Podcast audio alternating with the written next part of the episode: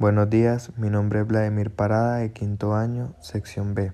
Mi título seleccionado fue Venezuela Heroica de Eduardo Blanco, cuadro número 12. A continuación, procedo con la lectura.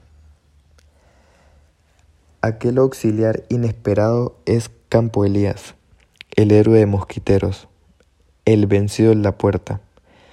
Pero a pesar de este fracaso, una de las espadas de mejor temple en el torneo sangriento que se llamó la Guerra a Muerte. Aunque español nativo, fue Campo Elías uno de los más leales, tenaces y esforzados sostenedores de la causa republicana, ente misterioso, fanático, revolucionario, de pasiones terribles, su alma inflexible como su brazo padecía extraños vértigos, en los cuales el odio que sentía hacia sus compatriotas se desbordaba a torrentes e inundaba de sangre los campos de batalla.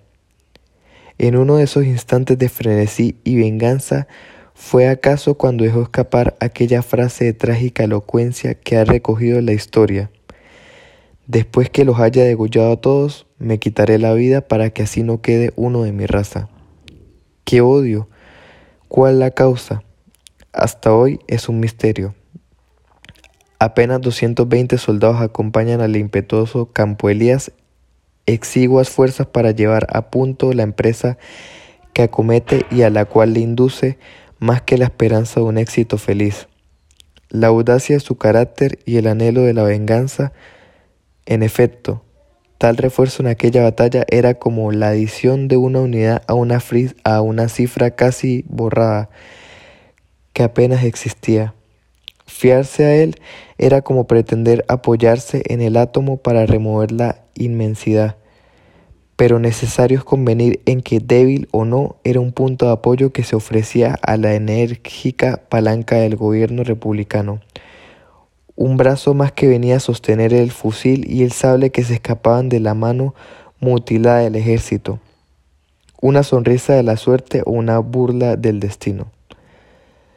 A juicio de Rivas, tal refuerzo, más que una probabilidad, era solo un puñado más de polvo que venía a arrojarse espontáneamente en la inmensa fosa abierta por la muerte.